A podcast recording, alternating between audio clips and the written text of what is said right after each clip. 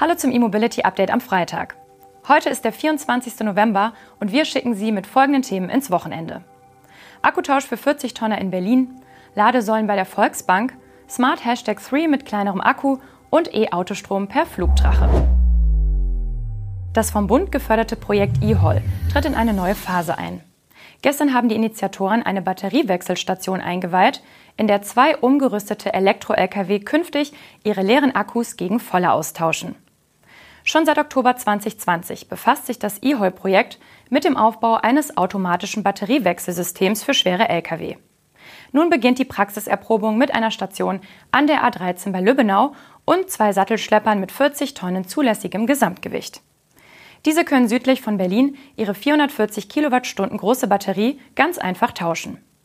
Mit dem Projekt wollen die Beteiligten eine Option aufzeigen, elektrische Trucks langstreckentauglich zu machen. Die Vision? Der Batteriewechsel soll nicht länger dauern als ein Lkw-Tankvorgang. Als Konsortialführer agiert dabei übrigens die Technische Universität Berlin. Die neue Wechselstation bei Lübbenau ähnelt einer großen Garage, in die der E-Lkw hineinfährt. Der Fahrer aktiviert den Wechselvorgang, alles andere läuft automatisch ab. Das Fahrzeug wird exakt positioniert und von links und rechts nähert sich je ein Wechselroboter, der die Batterieblöcke anhebt, entnimmt und hinter sich in einem Regal platziert. Fahrzeugseitig lösen sich vor der Entnahme die Kontaktierungen, sodass die Batterien frei liegen. Die Roboter kann man sich stark vereinfacht wie Gabelstapler vorstellen. Diese holen anschließend auch die vollen Batterien und fügen sie wieder passgenau in das Fahrzeug ein. Die Kontaktierungen werden wieder aktiv. Fertig ist der Tauschprozess. Was so leicht wirkt, ist das Ergebnis akribischer Entwicklungs- und Testphasen. Nicht nur die Wechselanlage hat Prototypencharakter, auch die beiden E-Lkw sind Sonderanfertigungen denn Batterien sind eigentlich nicht mal eben wechselbar. In der Wechselstation werden derweil die leeren Akkus wieder schonend aufgeladen. Dazu reichen verhältnismäßig geringe Ladeleistungen. Im aktuellen Ausbauzustand wird die Ladeleistung auf maximal 350 kW begrenzt. Und werden die Batterieblocks nicht direkt wieder für die beiden zwischen Dresden und Berlin fahrenden Elektrotrucks gebraucht, können sie auch als Pufferspeicher für erneuerbare Energien dienen.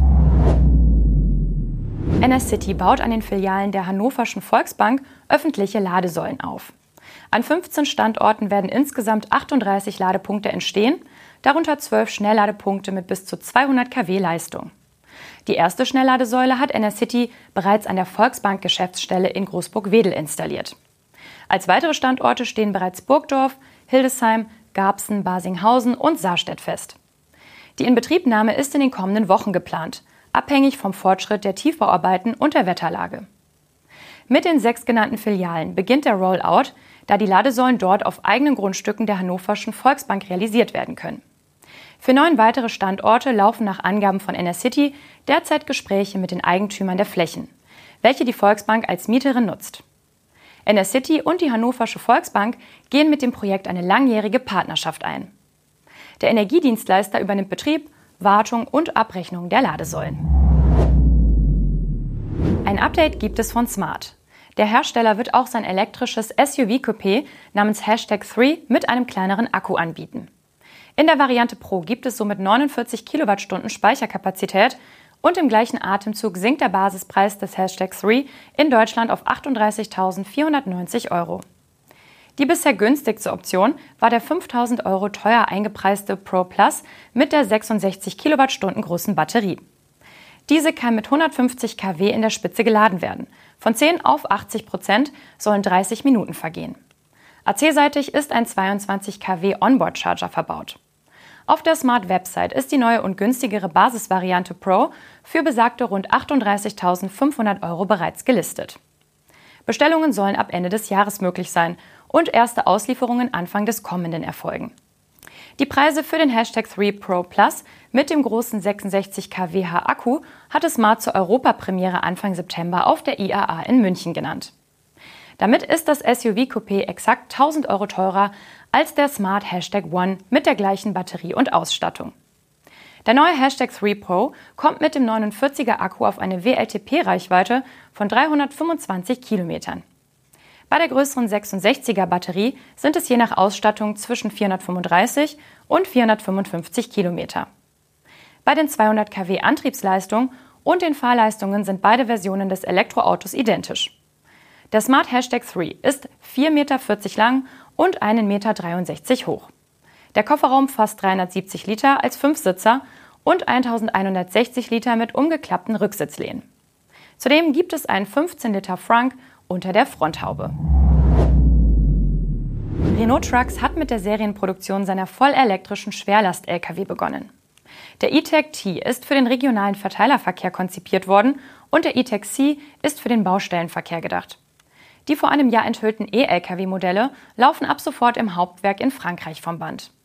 Die Batteriezellen und Module werden von Samsung SDI geliefert und im belgischen Gent in einem Werk der Volvo-Gruppe montiert, zu der auch Renault Trucks gehört. Volvo Trucks hatte bereits im September die Serienproduktion seiner drei Schwerlastmodelle in Gent gestartet.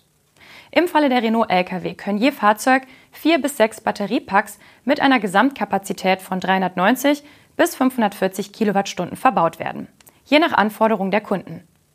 Mit der Maximalkonfiguration sind bis zu 300 Kilometer Reichweite möglich. Als Ladeleistung gibt Renault Trucks 43 kW AC und bis zu 250 kW DC an. Die Ladezeit soll sich auf 9,5 Stunden mit Wechselstrom bzw. 2,5 Stunden mit Gleichstrom belaufen.